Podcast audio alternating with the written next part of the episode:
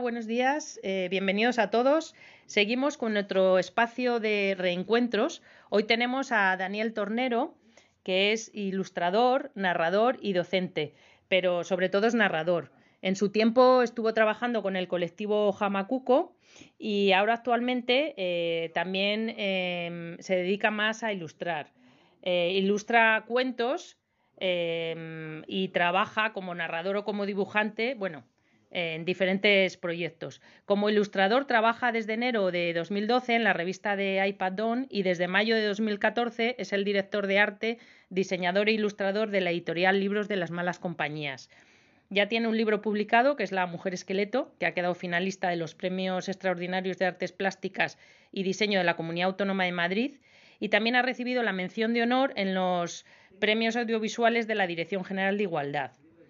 Eh, también, bueno, en, esa misma editorial ha, trabajado y ha ilustrado otra serie de cuentos, como El dragón que se comió el sol, Los cuentos del erizo, Los cuentos del conejo y de los últimos y más fresquitos, El libro de la, de la selva. Eh, hola, Daniel, ¿qué tal? Hola, Pilar, ¿qué tal? Un placer estar aquí contigo. Muchas gracias. Mira, eh, en estos espacios nos gusta hablar un poco de la gente que ha pasado por la biblioteca y también conocer un poquito actualmente pues todos sus proyectos. Entonces, bueno, para empezar nos gustaría eh, saber qué importancia ha tenido la biblioteca en tu trayectoria profesional. Ajá, pues la verdad es que pues tengo que decir que la biblioteca ha sido como, como el elemento, no te digo si el más importante o de los más importantes de todo lo que he hecho, porque, porque al fin y al cabo ha sido donde yo he empezado a trabajar, eh, tanto contando cuentos, haciendo talleres, tanto de animación a la lectura o de ilustración. Y, mm, y siempre, eh, aunque luego también he trabajado en muchos sitios, tipo pues en centros escolares o en centros culturales o en algunos sitios como privados y tal, pero la biblioteca ha sido mi centro donde me ha albergado eh, laboralmente desde que empecé hace mil años hasta ahora tengo que decir que la biblioteca siempre ha estado alrededor.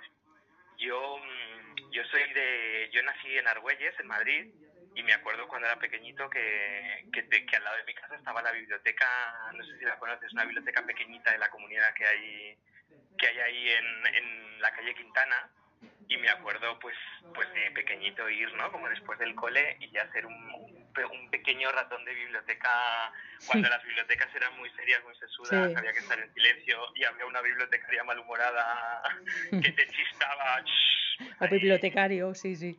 O bibliotecario eh, malhumorado pues pues ahí estaba yo eh, ya pequeñico en la biblioteca metido. Sí, sí, la verdad es que hemos cambiado bastante para mejor.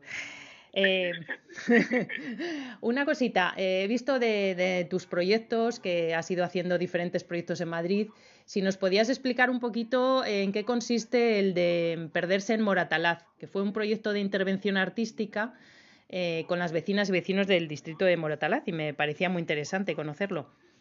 Sí, pues mira, últimamente ya sabes que bueno, yo creo que a nivel de ayuntamientos y tal, esta cosa de, de, los proyectos de intervención cultural, intervención social y tal, pues están como muy de moda, ¿no? Y, mm. y lo de trabajar con, con, los colectivos y las asociaciones de, de diferentes barrios o municipios, pues, pues yo creo que es como súper interesante ahora, ¿no?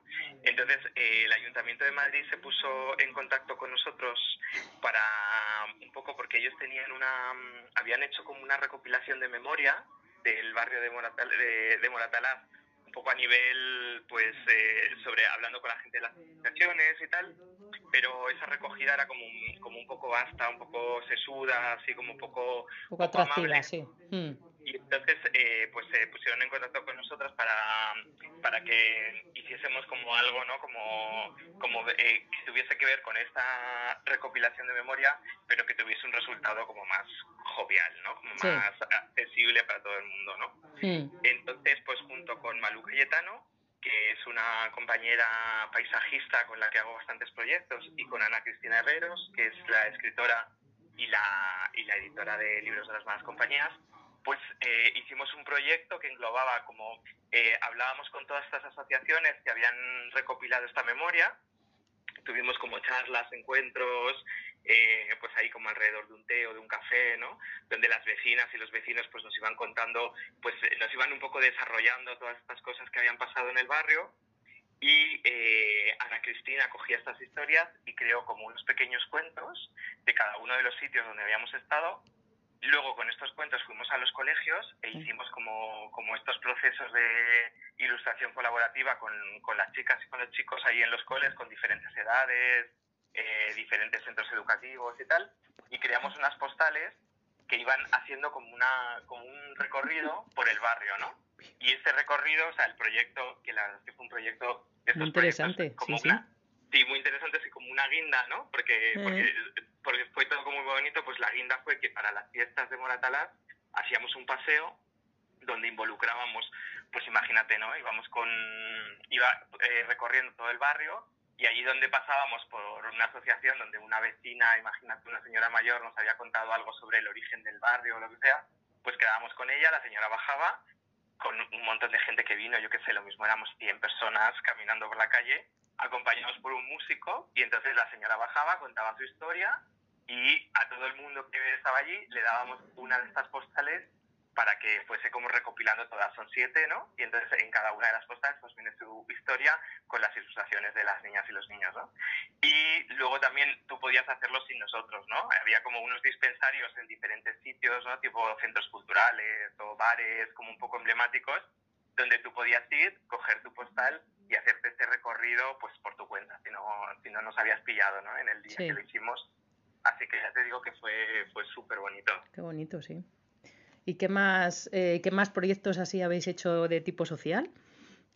Pues mira, hicimos un proyecto muy grande eh, también aquí con el ayuntamiento, en la, eh, en la época que estaba Carmena como alcaldesa, pues ella sacó un, un, era un proyecto como un ejercicio, era tú te presentabas con una idea a un, a un ente ¿no? que se llamaba Imagina Madrid, y entonces estas ideas eh, pues ellos seleccionaban estas ideas, eh, estaban como conectadas con algún sitio como un poco olvidado, un poco degradado, alguna plaza como un poco solar, ¿no? En diferentes distritos de, Madrid. Como para revitalizarles un poco, ¿no? como para... Claro, ¿no? Mm. Sitios, pues quizá con un grado de peligrosidad, con un grado de abandono, tal.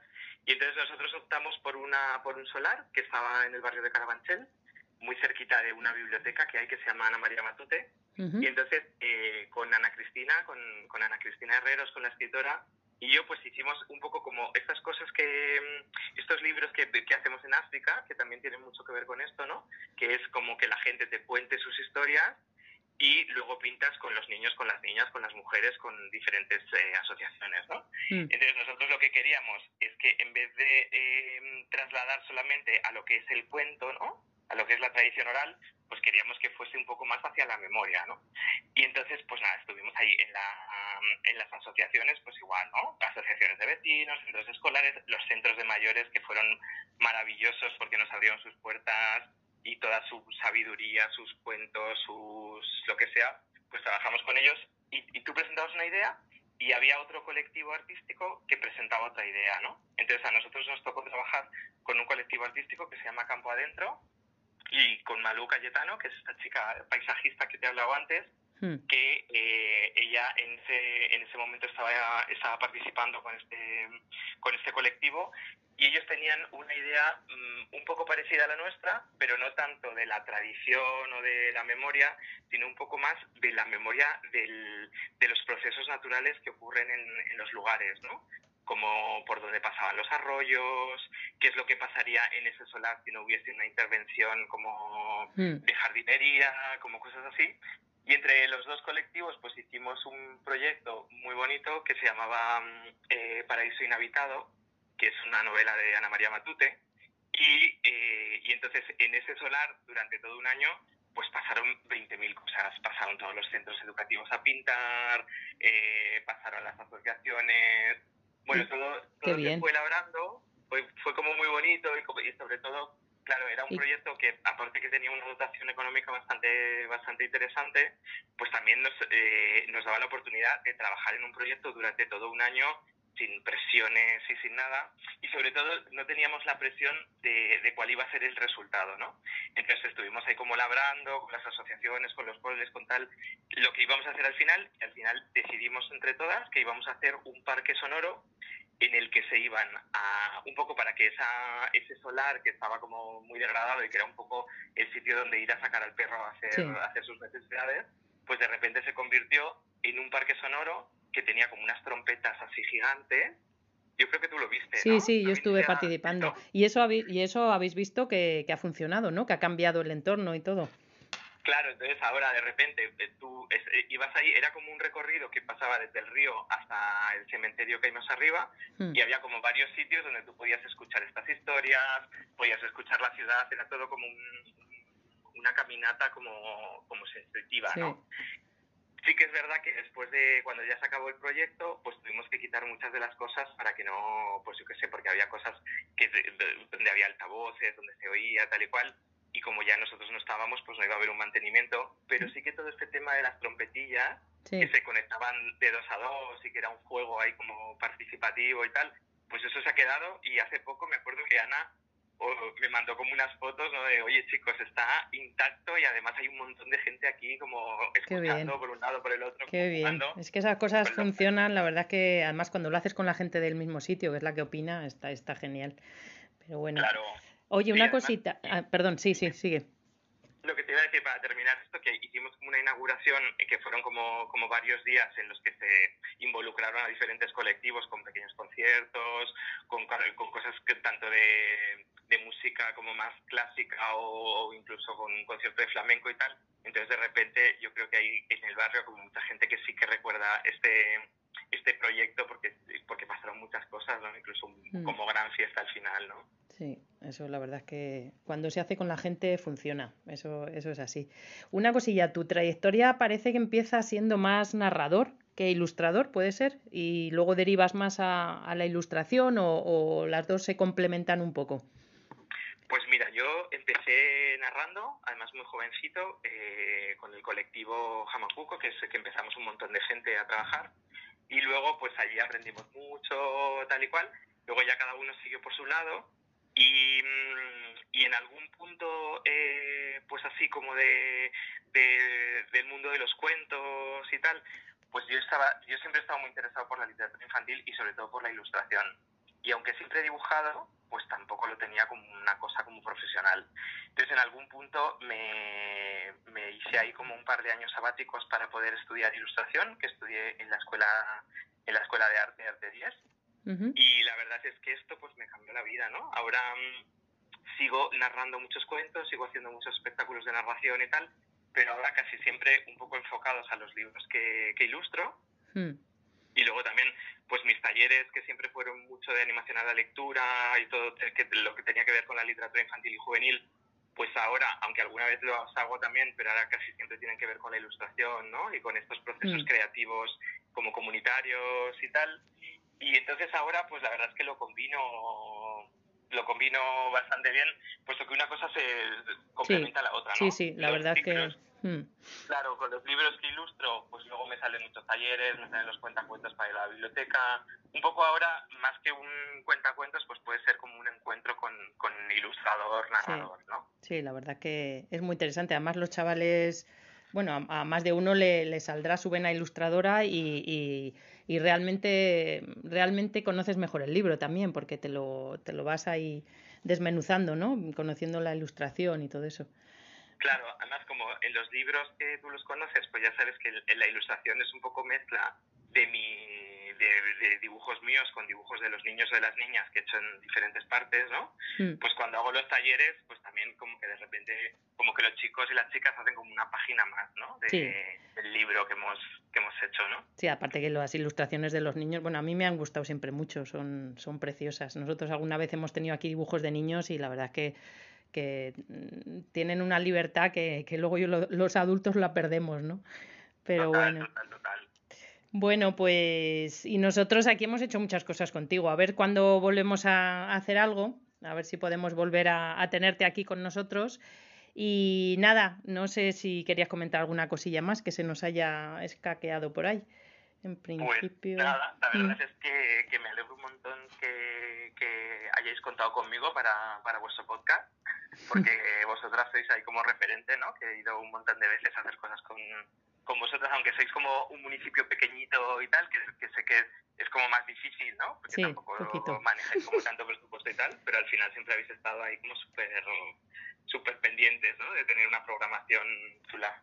Ahí estamos, ahí estamos. Bueno, pues, pues muchas gracias, Daniel. Y nada, ya nos vemos en la próxima. Venga, hasta luego.